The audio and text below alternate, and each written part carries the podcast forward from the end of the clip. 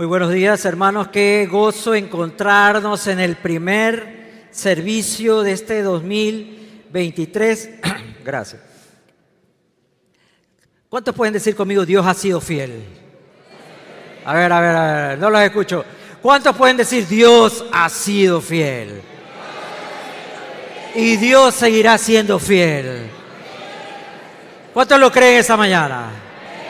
El Señor es fiel. Póngase de pie, por favor. Quiero que ese nuevo año vamos a entrar en un tiempo especial. Ustedes saben que cada inicio de año hacemos 21 días de ayunos. Esta vez no vamos a hacer ayuno, pero, pero los que sientan hacer ayuno, háganlo, hermano. Es algo entre usted y Dios. Nosotros vamos a estar 21 días en la palabra y ya vamos a hacer, tenemos una guía para estudiar la palabra de Dios, profundizar para que la palabra de Dios sea un hábito, un hábito en nuestra vida. Si nosotros queremos cambiar, si realmente queremos que nuestra vida sea diferente, la única manera que podemos hacerlo es aprendiendo.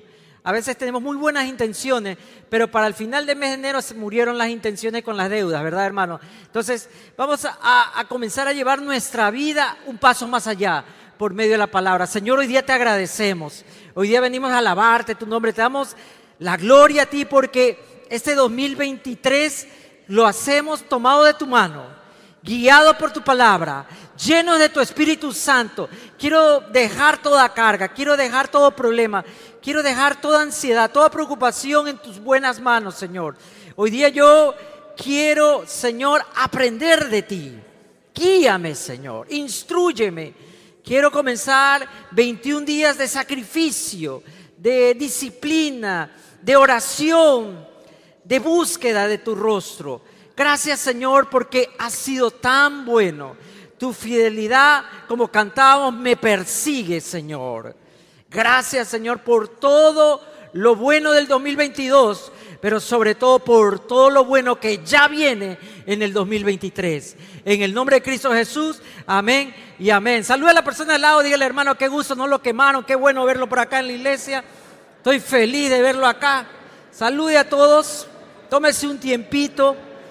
Sé que algunos huelen a humo aún, pero están acá, eso es lo importante. Bueno, tomen asiento este fin de semana que vamos a tener va a ser un fin de semana lleno de bendición porque nuestro amado, nuestro querido pastor Daniel Park, ¿cuántos se acuerdan de Daniel Park?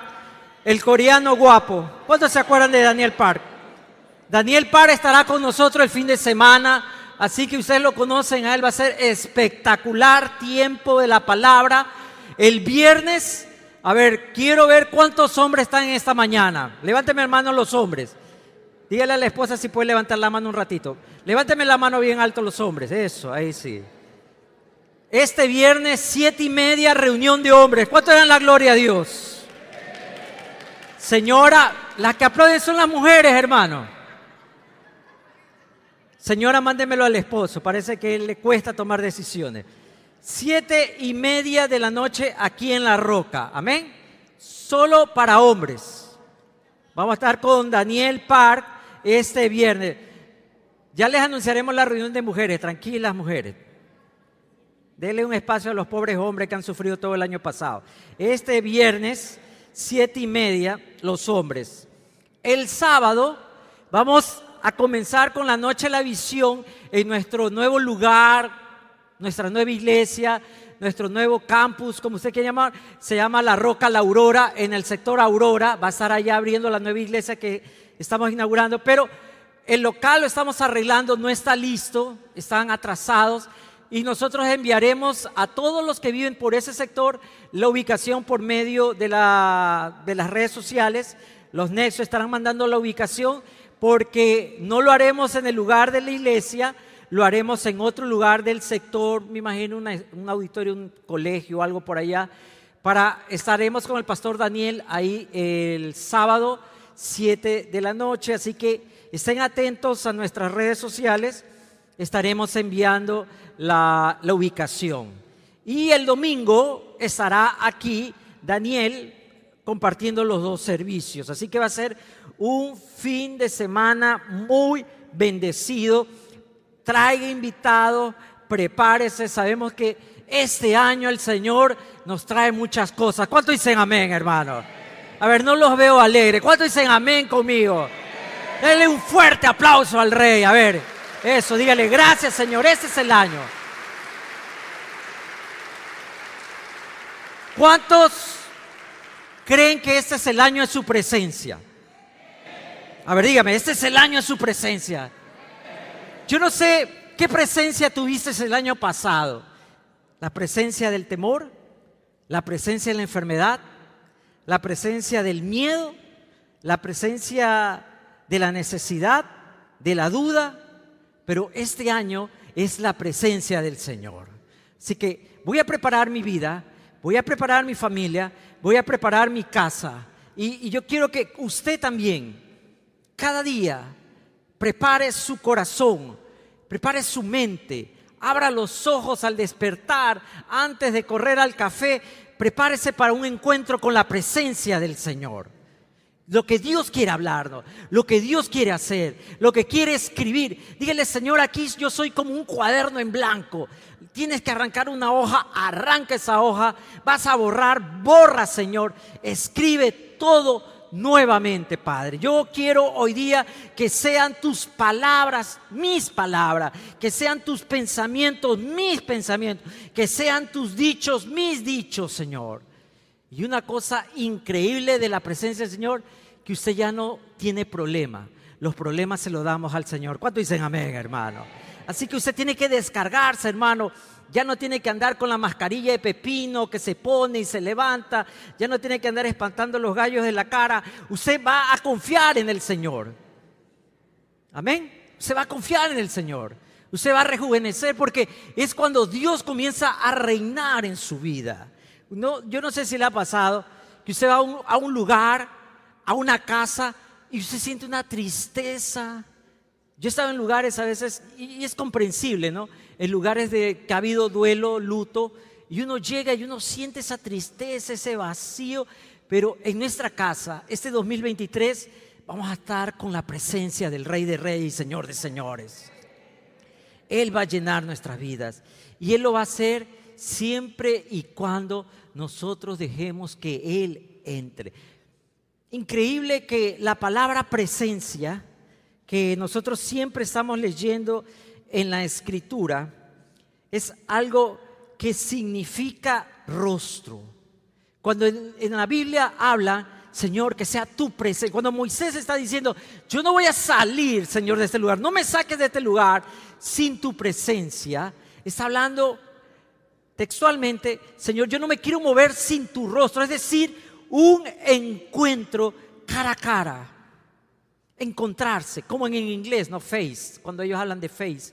Encontrarse es algo de, llegar, de, acercarse.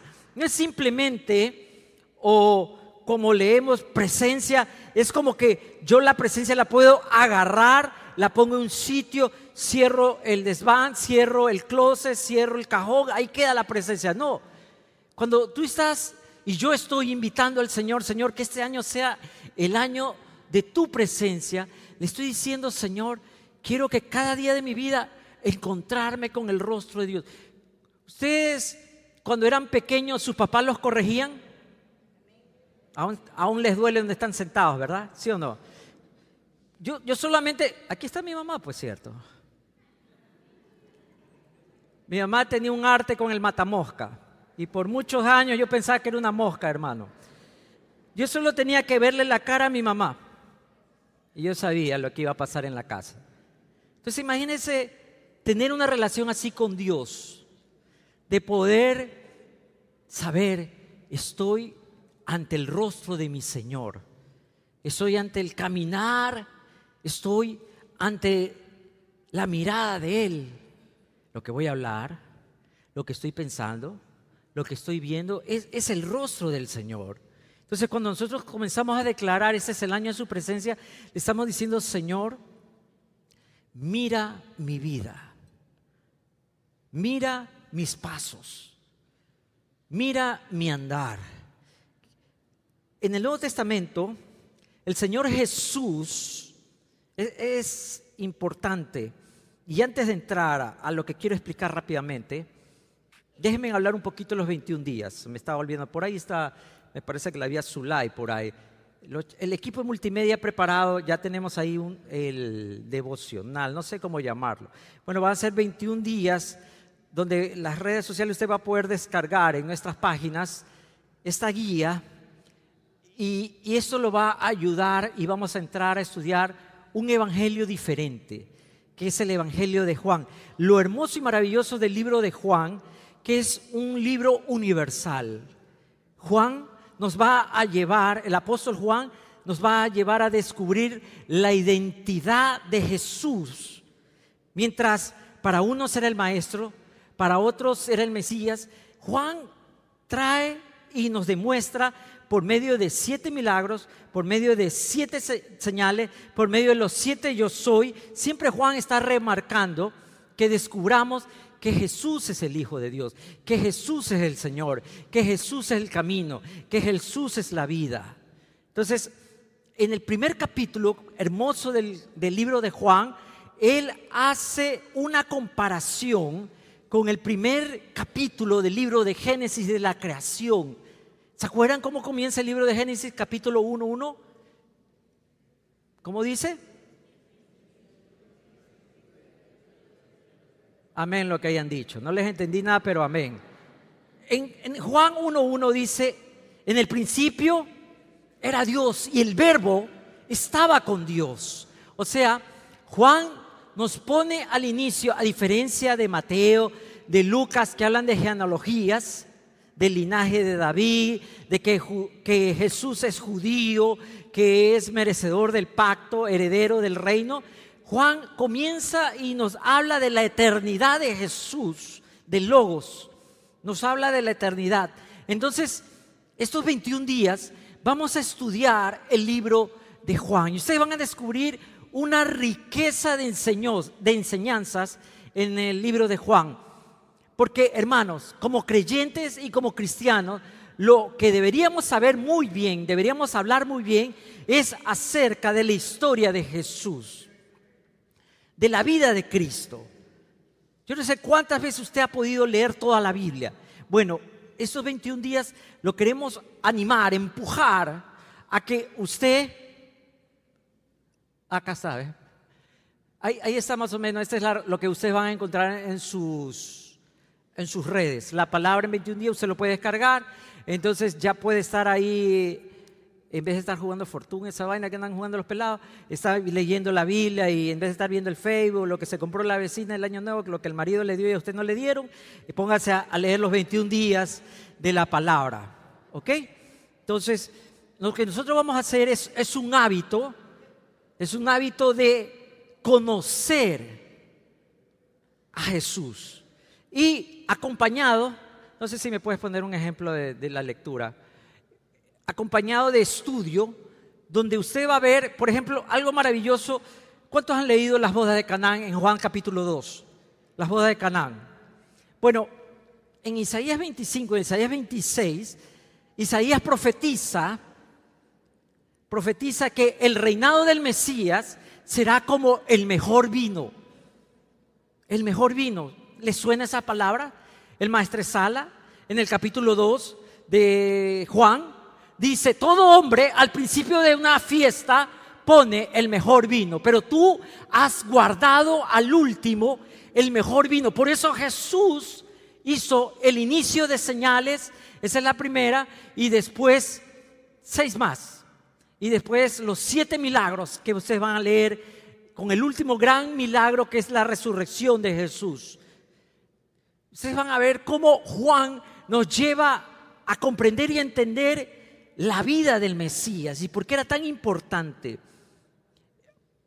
Por las palabras de Jesús, por las declaraciones de Jesús, los judíos lo van a odiar porque Jesús se hace igual a Dios. Y eso no les agradó a los judíos. Entonces, ustedes van a tener aquí esta guía, ustedes van a tener también acompañado de palabras de estudio de los versos de, de este, de, de esta guía de los 21 días de la lectura.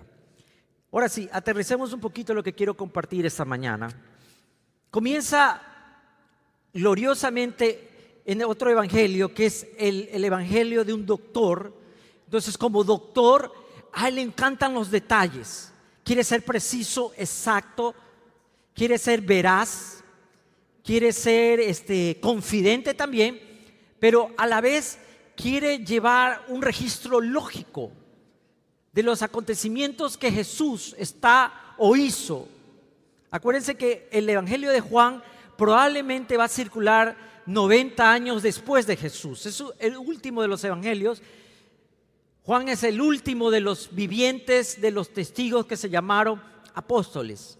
Entonces el Evangelio de Juan va a estar por el año 90, por el año 100, circulando. Juan está en Patmos, va a circular el Apocalipsis, las cartas y todo eso. Pero bueno, pero en, Lucas, en el Lucas 4, se va a encontrar el suceso glorioso, Jesús es bautizado y Jesús es llevado por el enemigo al desierto y Jesús regresa a su ciudad para hacer la gran declaración de Isaías 61, donde habla nuevamente del Mesías, pero Jesús hace una aplicación personal, hace una aplicación de lo que está sucediendo.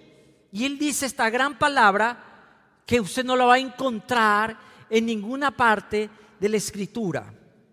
Dice Lucas 4, 19 22, voy a leer en la versión de la Biblia de las Américas, para proclamar el año favorable del Señor. Cerrando el libro, lo devolvió al asistente y se sentó y los, los ojos de toda la sinagoga estaban fijos en él y comenzó a decirles, y esta es la frase, hoy se ha cumplido esta escritura que habéis oído.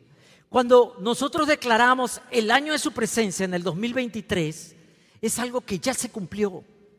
No es algo que estamos echándolo a la suerte.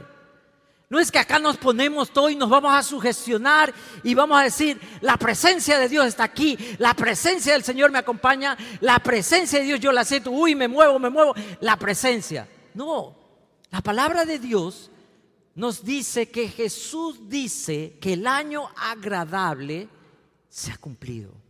Comenzó con la llegada de Jesús, con el inicio de la predicación del Evangelio con el conocimiento y la aceptación de las personas y se transformaron en discípulos y a la vez dispersos, perseguidos, asesinados, pero la buena semilla se regó por todo el mundo y nace la iglesia. Ese es el año agradable. Jesús afirma que es algo muy profundo.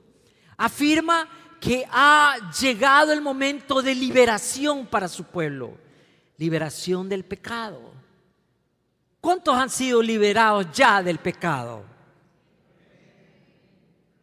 Bueno, reunión de derrotados tengo esta mañana. ¿Cuántos han sido liberados del pecado?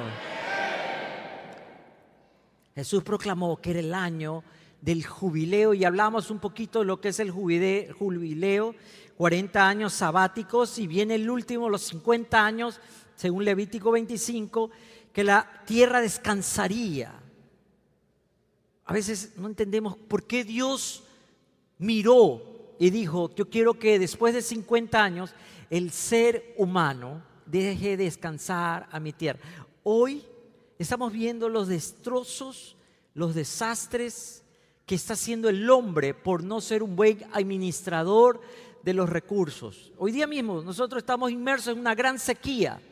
El gobierno está diciendo que tienen que tomar medidas porque no va a haber agua porque en las estaciones de estiaje y todas las hidroeléctricas no alcanza el agua, que estamos comprando agua a otros países, este, perdón, energía eléctrica, estamos comprando a otros países. ¿Por qué? Porque el hombre no ha sido un buen mayordomo. Por eso el Señor le decía, deja de descansar a la tierra. Vive de lo que has trabajado. Para esos trabajacólicos que tengo acá, ¿cómo no voy a trabajar?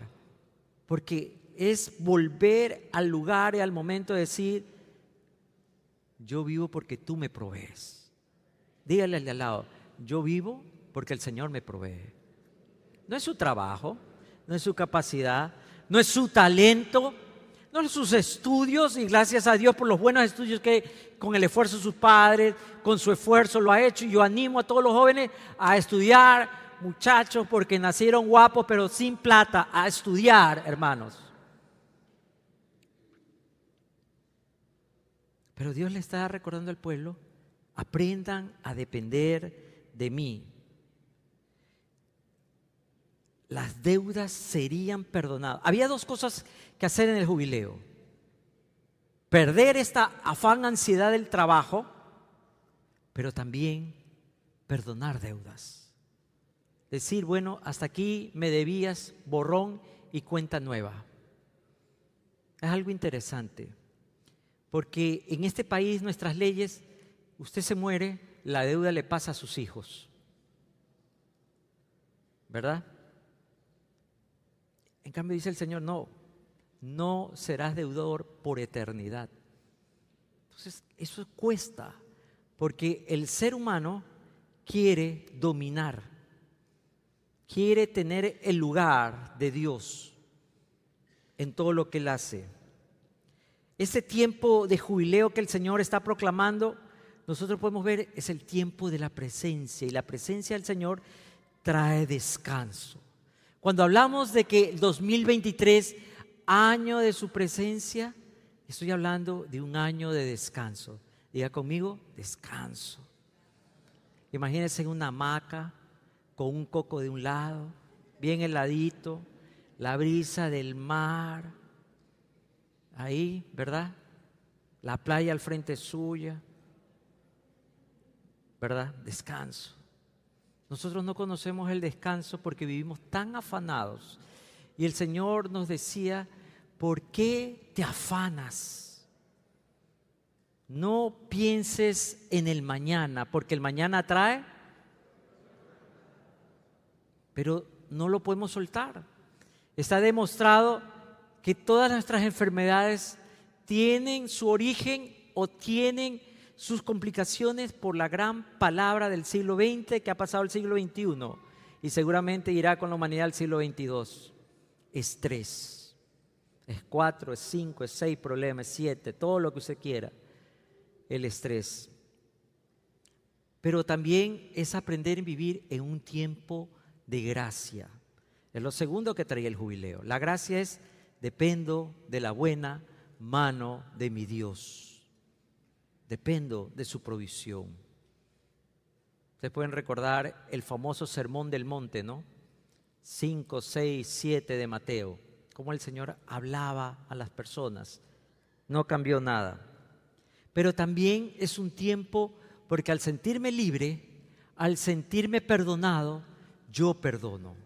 ¿Cuántos han perdonado lo que le hicieron? ¿Cuántos han podido perdonar? Eso es perdonar las deudas. Usted ya deja de pelear con alguien, ya no tiene esa rencilla, esa aniversión, ese rechazo a esa persona por lo que hizo un día. Usted se siente libre porque mis deudas fueron perdonadas. En Mateo 6, en la oración del Padre nuestro, el Señor nos pide que perdonemos a aquellos que nos hicieron mal, para que Dios nos pueda perdonar. ¿Por qué vivimos tan enojados, tan resentidos? esta persona le hizo esto a mi familia, esa persona se metió conmigo, esa persona me dañó, esa persona me quitó mi oportunidad, esa persona me serruchó, esa persona se me llevó. ¿Sabe qué? Esa persona no se está enfermando, usted se está enfermando. Entonces cuando hablamos del año de la presencia del Señor, usted puede encontrarse que es un tiempo de libertad establecido del Señor. Imagínense eso, caminar libre, libre, libre, poder pasar libre. Estaba viendo las noticias eh, eh, en Tijuana, El Paso, con la frontera de Estados Unidos, hay, hay una puerta donde es una fila, hermano, intermitable así, una fila de hormigas parece, de seres, de seres humanos que pretenden entrar a los Estados Unidos, pero tienen que pasar ciertas normas, cumplir ciertos requisitos, tienen que haber hecho algunas cosas para que les permitan entrar a los Estados Unidos de una manera regular. Pero hay otra puerta donde pasa la gente de un lado, pasa la gente del otro lado y caminan de lo más libre porque son ciudadanos, son residentes. Entonces, eso es caminar en libertad. Yo puedo andar, yo puedo caminar para acá, yo no miro a nadie, yo no tengo temor, yo no me siento inseguro, yo no he hecho nada, yo no le debo nada, porque Cristo me hizo libre. ¿Cuánto le dan la gloria al Rey, hermano? Jesús estaba diciendo, hoy se ha cumplido este tiempo acá.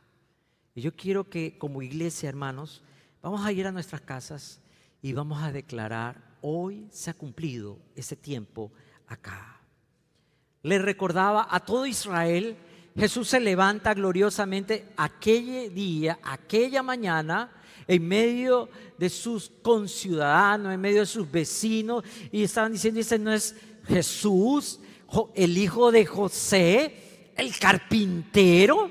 ¿Cómo nos viene a hablar de esto? Pero Jesús se levanta con la libertad de saber que estaba cumpliendo el propósito de Dios y mira a todos alrededor para recordarle a su pueblo, a Israel, que ellos le pertenecen al Señor.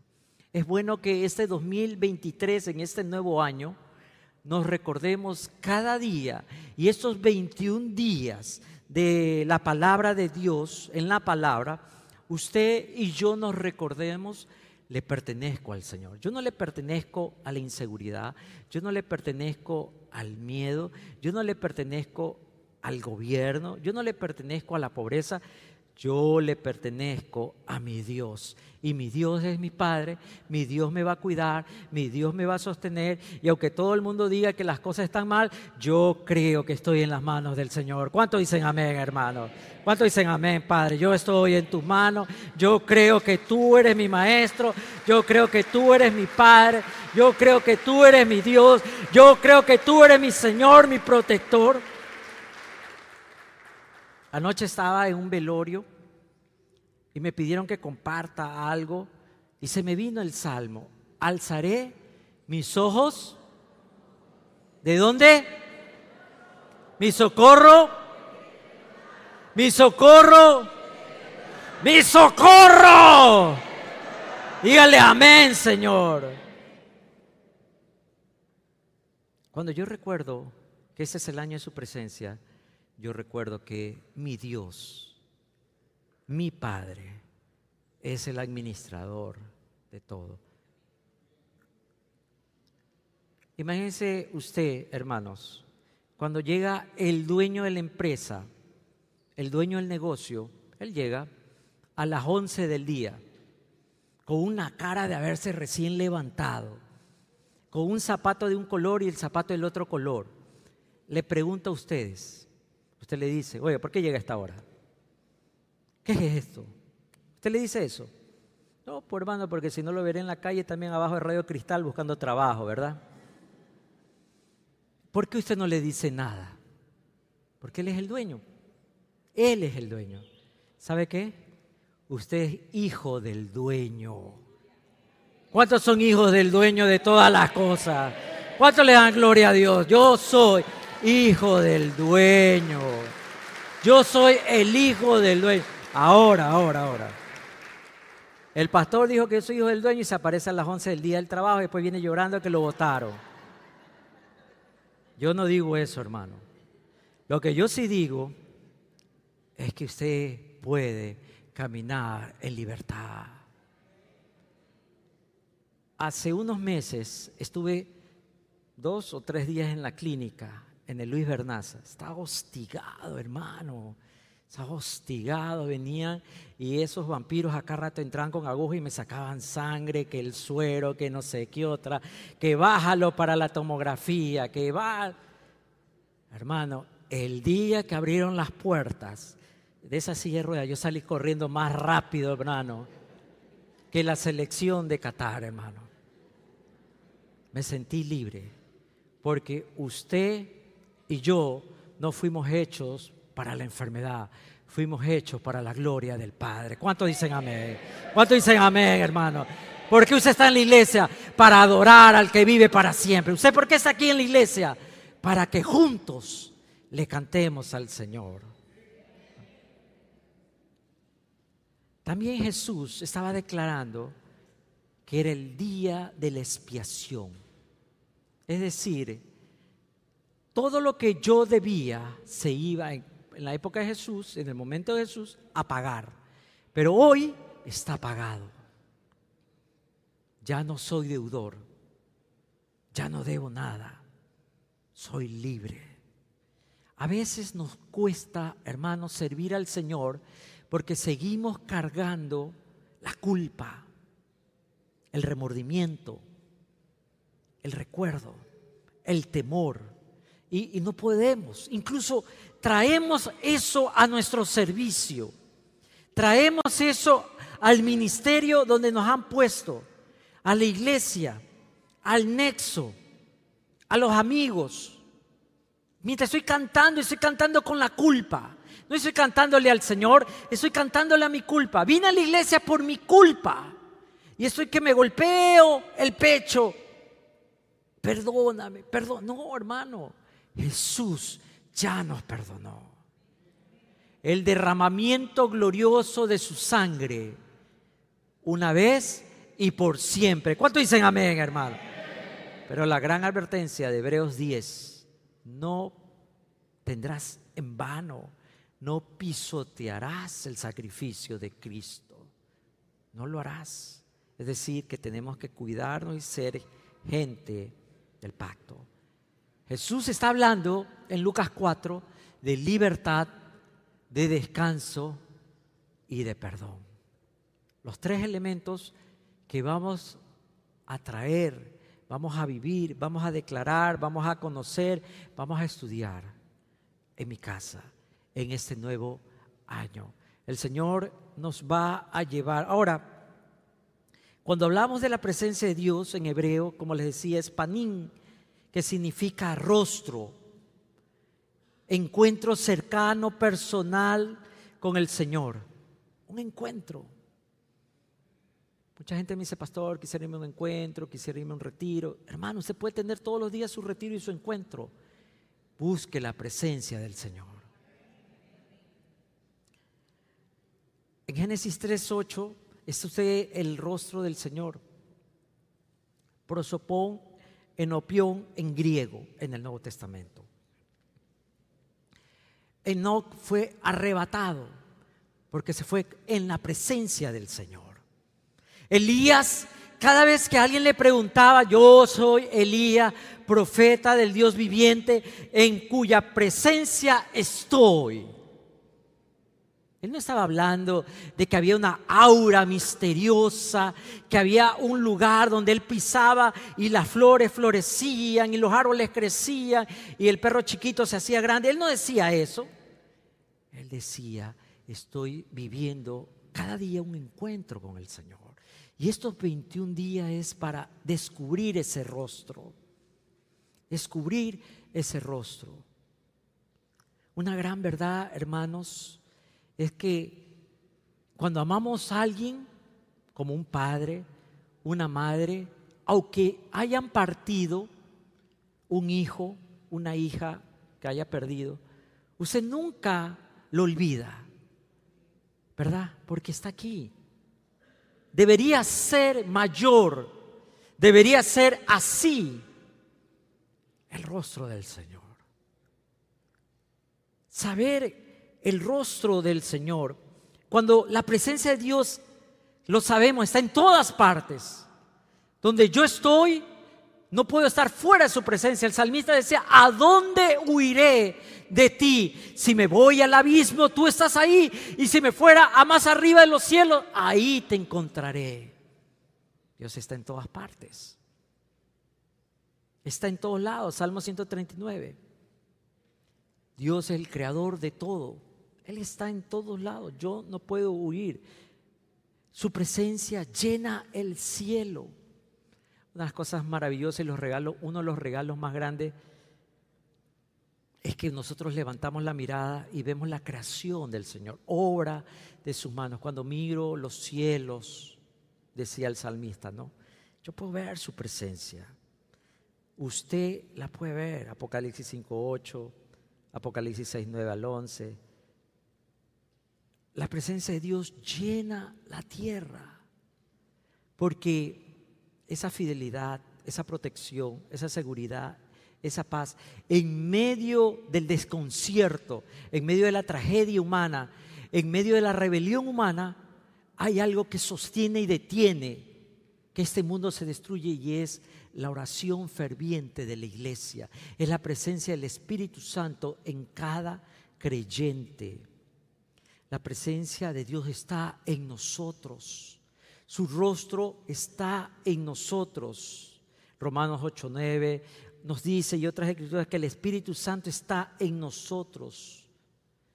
Pero si usted no está viviendo para Jesús, usted tiene el espíritu del engaño, el espíritu de la rebelión, el espíritu del temor, el espíritu de esclavitud. Los cristianos tenemos la promesa de la presencia constante que se renueva como ríos de agua viva en Juan 7. Maravillosa declaración. El que viene a mí, como dice la escritura, de su interior correrán.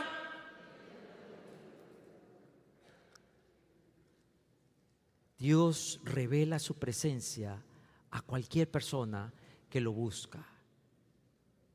Aquellos que aman y buscan su intimidad.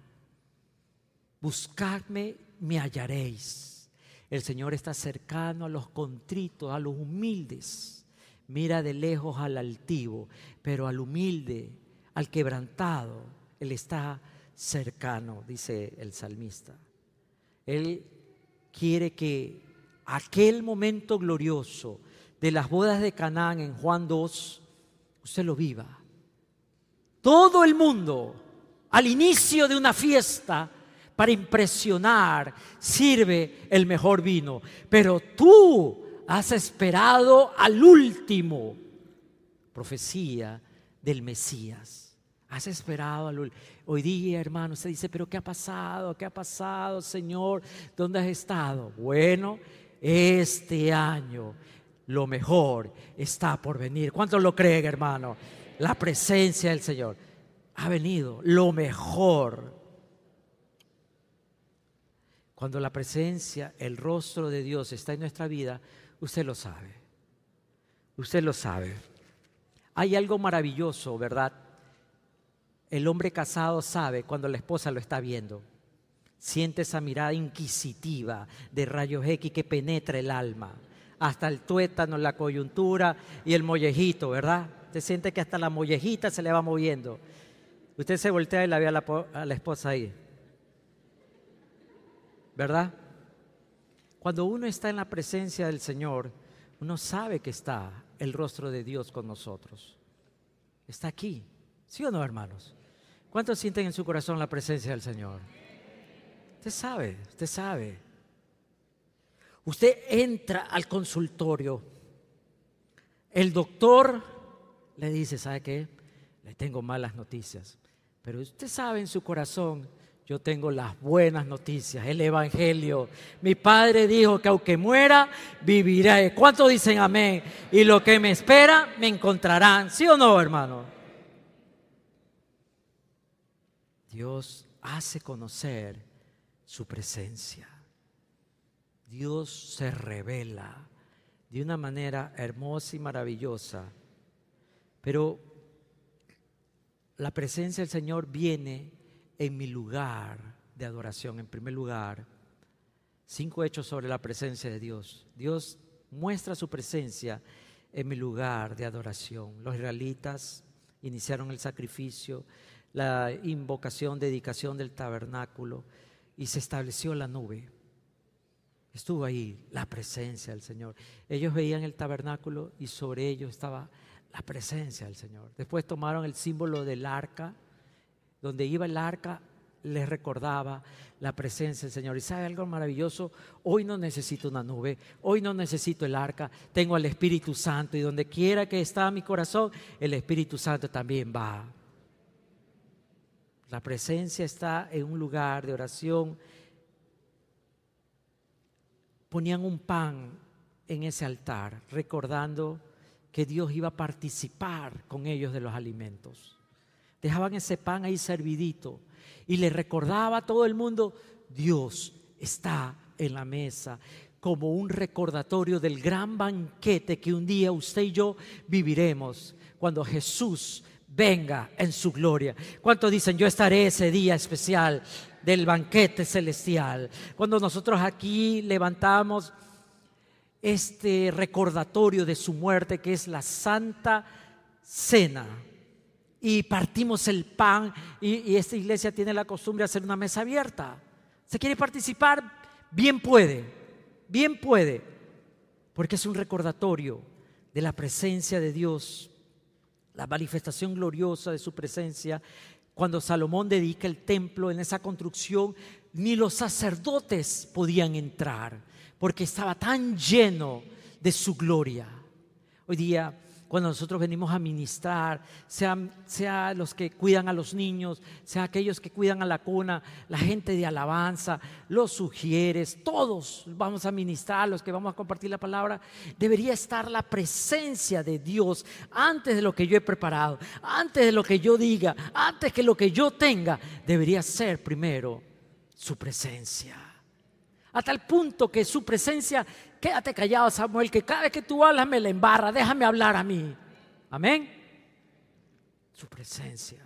Y ese es el lugar de adoración. Estos 21 días, hermano, póngase una meta. Póngase una meta. Ya no me va a estar escuchando esa música chichera. Usted póngase una meta. Va a escuchar alabanzas para el Señor. ¿Cuánto dicen amén? Mi esposa nos tiene como himno nacional diez mil razones, hermano.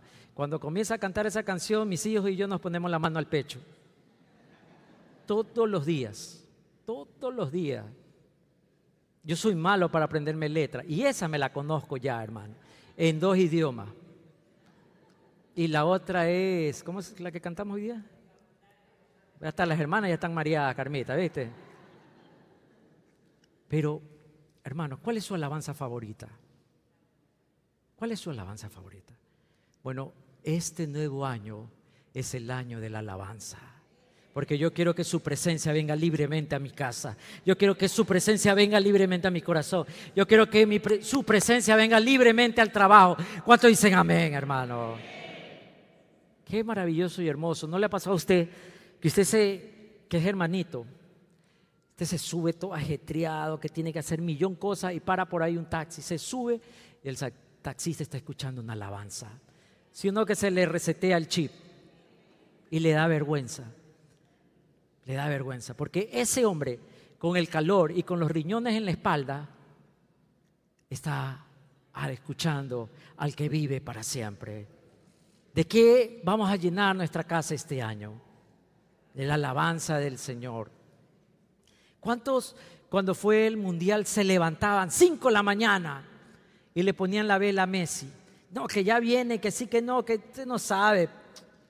Usted no sabe lo que es Galinde, no sabe lo que es Moisés. Ahí ya vamos, que platita, San Plata, ¿verdad?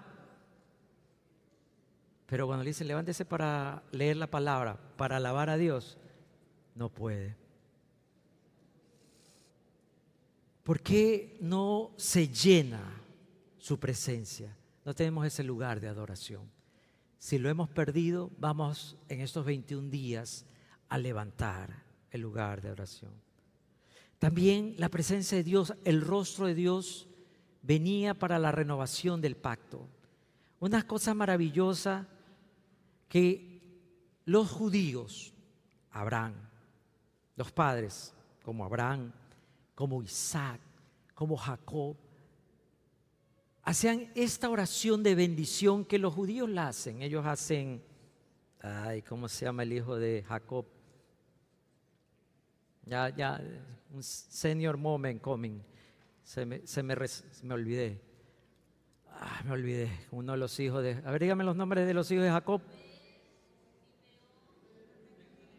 Uno con G.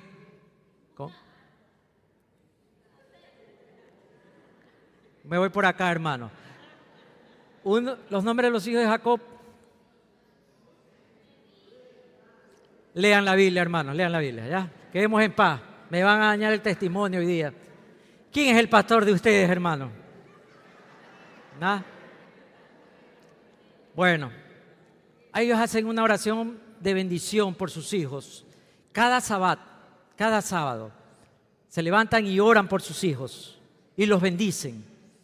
Porque la bendición para ellos, bendicen a su hijo en la presencia del Señor. Génesis 27, 7. Aarón fue confirmado en número 16, 7 en la presencia del Señor. Cuando iban a entrar a Canaán, Moisés en Deuteronomio 29, 15, en la presencia del Señor. En números 32, 29, a la conquista en la presencia del Señor. Eh, Dios hablándole a Josué que le iba a dar la fuerza en la presencia de él. El apóstol Pablo le pidió a su hijo de la fe, a Timoteo, que sea vigilante, que sea fiel, que realice su ministerio en la presencia del Señor. La presencia del Señor es renovación de pacto, es renovar la promesa, es levantarme y confiar y saber, pero también vivir bajo los mandamientos del Señor. No es emocionalismo, no es religiosidad, no es solamente decir, ah, yo soy hermanito, voy a la roca. No, hermanos, la presencia del Señor, el rostro del Señor es vivir, encontrar, es buscar su rostro. Y su rostro me lleva a levantar mi compromiso, me lleva a superarme, a mejorar. Padre, no lo hice, pero mañana lo haré. Señor, hoy día no tengo fuerza, pero no importa, seguiré. Tú me dices que avance, estoy, cansado, Señor. Toda la noche me la he pasado pescando. No he agarrado ni un solo pez, Señor, pero en tu palabra volveré a echar las redes en su presencia. Vuelva a echar las redes, vuelva a renovar el pacto. Vuelva a decirle, Señor, ayer no vendí nada pero hoy, Padre, en tu presencia lo haré. ¿Cuánto dicen amén, hermano? Tercer lugar, la presencia de Dios es un lugar donde se escucha la oración. Jacob se asustó. Ustedes saben que Jacob, el engañador, estaba tan cansado, huyendo, se tira en el desierto de su hermano.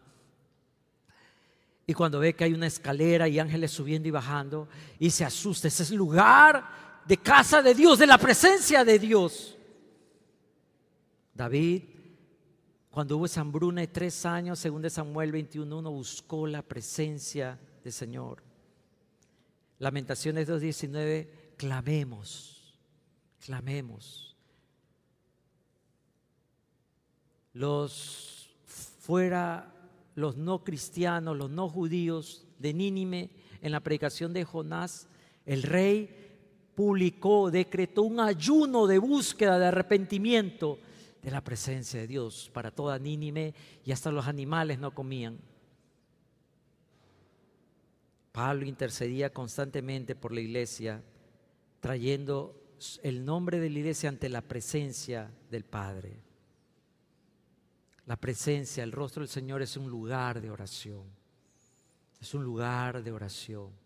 O sea que cuando nosotros estamos hablando, vamos a estos 21 días, son 21 días de oración. Hermano, si usted no, no sabe orar, hermano, usted es como un pajarito sin alas, como un vehículo sin gasolina. Todo bonito por fuera, pero no se mueve ni sirve para nada. Ore, hermano. En cuarto lugar, la presencia del Señor es un lugar de bendición. ¿Cuánto dicen amén? David consideró un gozo experimentar la presencia del Señor y él dijo que él iba a danzar. Y a él no le importaba lo que la gente se burlaba, la vergüenza de la esposa. Yo lo hago, me humillaré, me haré más vil. ¿Por qué? Porque lo hago en la presencia del Señor. ¿Cuántos están listos para adorarlo así al Señor? Para pedir, clamar, reclamar esa bendición del Señor. Los creyentes deben tomar notas para que sea ese lugar de bendición de todo lo que estamos haciendo. Malaquías 3:16. La bendición de la presencia de Dios. Juan dice que el verbo, el Dios viviente, aquello que nuestras manos palparon tocante al verbo de vida, estuvo presente, en la creación estuvo presente. Hebreo se va más allá, por medio de Jesús todas las cosas se sustentan. Él es el que sostiene todo. Eso es un lugar de bendición. En quinto lugar, la presencia, el rostro de Dios trae consuelo a mi ansiedad, a mi ansiedad, a mi ansiedad. Siempre me acuerdo a mi hijo menor, Premé, lo tuvimos que operar de una hernia. Y, algo bonito que tiene un hospital, el, de los niños, ¿cómo se llama? Roberto Gilbert, es que cuando el niño termina la cirugía, la llaman a la mamá para que entre, para que cuando se despierte el niño vea a la mamá al lado. Y yo podía ver por una ventanita y cuando se despertó y la vio la mamá con los ojos chiquitos que él tiene que sacó la mamá, la vio la mamá y se puso contento. Ya no estaba solo, ya no iba a pasar eso con miedo, ya no iba a sufrir más, estaba la mamá. Usted puede levantarse cada día, abrir los ojos y papá está al lado de la cama. ¿Cuántos dicen amén? ¿Cuántos dicen amén, Señor? ¿Amén? ¿Sí o no, hermano? Abro los ojos, papá está al lado, papá no me dejará, papá me va a cuidar, papá va a defender. ¿Cuántos necesitan la presencia de Dios esta mañana? Póngase de pie, por favor, vamos a terminar. Si usted ha venido esta mañana y no tiene la seguridad de conocer a Jesús como su Señor, ese es el momento, ese es el día. ¿Usted quiere comenzar un 2023 distinto? Ahí donde usted está, cierre un momento sus ojos y dígale, Señor Jesús, te necesito esta mañana. Quiero que vengas a mi vida, reines, dirija. Te entrego aquí mis problemas mis pecados, mis temores, mis enfermedades, mis ansiedades. Señor, hoy día yo quiero caminar una nueva vida siguiéndote a ti. Yo quiero que sea tu rostro acompañándome, llevándome, guiándome. Desde hoy te seguiré. En el nombre de Jesús. Amén, amén. ¿Usted ha hecho esta oración? Usted ha pasado de muerte a vida, como dice la palabra, y usted se ha convertido en un discípulo del Señor. No se vaya de esta reunión sin que nuestras personas le puedan acompañar y guiar. Al final va a haber gente que se va a acercar y le va a hablar. Y Padre, hoy día toda la iglesia nos preparamos. 21 días en la palabra. Diga conmigo, 21 días en la palabra. Señor, ese es el año de tu presencia renuncio a todo, dejo todo, nada es tan importante como tu rostro. En el nombre de Cristo Jesús, amén y amén. ¿Cuántos dicen amén, hermano?